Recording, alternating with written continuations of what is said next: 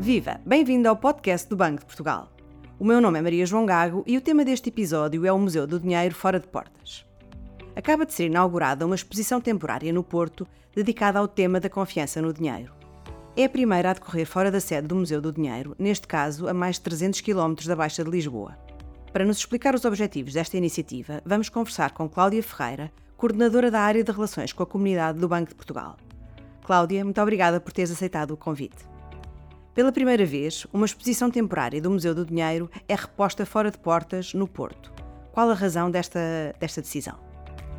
Obrigada, Maria João, pelo convite. O Museu do Dinheiro em Lisboa recebe cerca de 70 mil visitantes por ano, de várias nacionalidades e de várias zonas do país, e temos também muitas escolas que nos, visitam uh, ao longo do ano.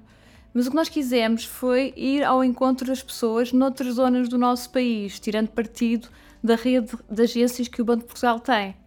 E para a primeira saída do museu escolhemos o Porto, onde temos a nossa filial, que é um edifício muito bonito e que vale a pena ser visitado. O que é que fizemos? Adaptámos a exposição sobre o valor da confiança no dinheiro, que esteve em 2018 aqui no museu, a este espaço. Esta exposição eh, dá a conhecer as principais funções que o Banco de Portugal desenvolve, com o objetivo de garantir a confiança do público no dinheiro, e que são a manutenção da qualidade das notas e moedas de euro e o combate à contrafação. O que é que os visitantes podem esperar desta exposição? Que tipo de público é que contam atrair? Quisemos que esta exposição tivesse uma componente pedagógica muito forte sobre a importância do dinheiro no funcionamento da economia e da sociedade em geral e sobre o papel do Banco de Portugal na confiança que os cidadãos podem ter no euro.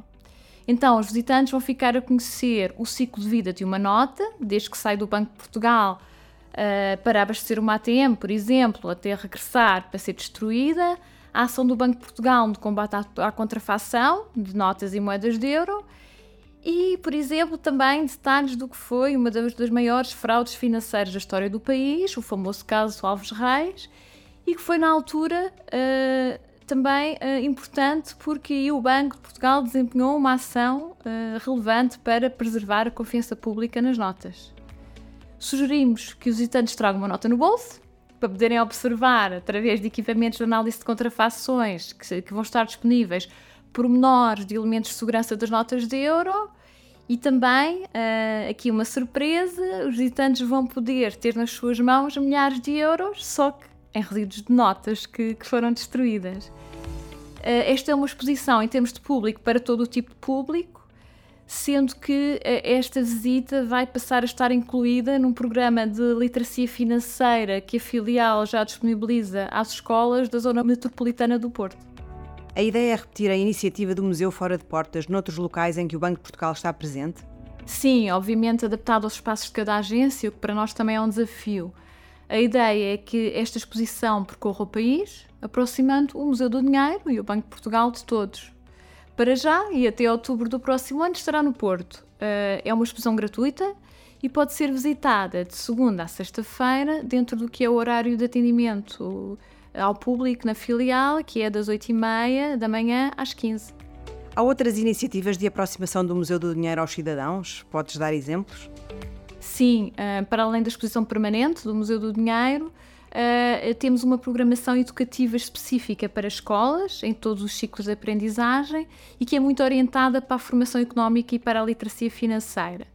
Temos, aliás, um centro de formação financeira, onde, através de jogos, se simulam situações da vida real e se sensibilizam jovens e também adultos para a importância de fazer escolhas mais informadas e sustentáveis sobre como gastam e como poupam o seu dinheiro. Temos também o núcleo temático, que foi inaugurado mesmo antes da pandemia, a que chamamos Compreender, que é exclusivamente destinado à literacia económica e onde de forma interativa e simplificada se explicam temas que estão na ordem do dia, como a inflação, a política monetária, o papel do Banco de Portugal como supervisor do sistema financeiro. Eh, na nossa programação geral, temos também atividades exclusivas para famílias e, e, grupos. E também temos muitas visitas para, que organizamos para públicos com necessidades específicas. Uh, mais recentemente, e numa tentativa de levar o museu fora de portas uh, e chegar a um público mais jovem, que é um dos nossos targets, temos colaborado com a imprensa escrita especializada através de artigos onde contamos a história e a importância do dinheiro e sempre, sempre com o objetivo de melhorar a literacia económica dos portugueses. Cláudia, muito obrigada por esta conversa tão interessante. Ficamos à espera das próximas iniciativas do Museu Fora de Portas. Descubra toda a programação do Museu do Dinheiro e planeie a sua visita em museudodinheiro.pt. Siga-nos no Twitter, LinkedIn e Instagram.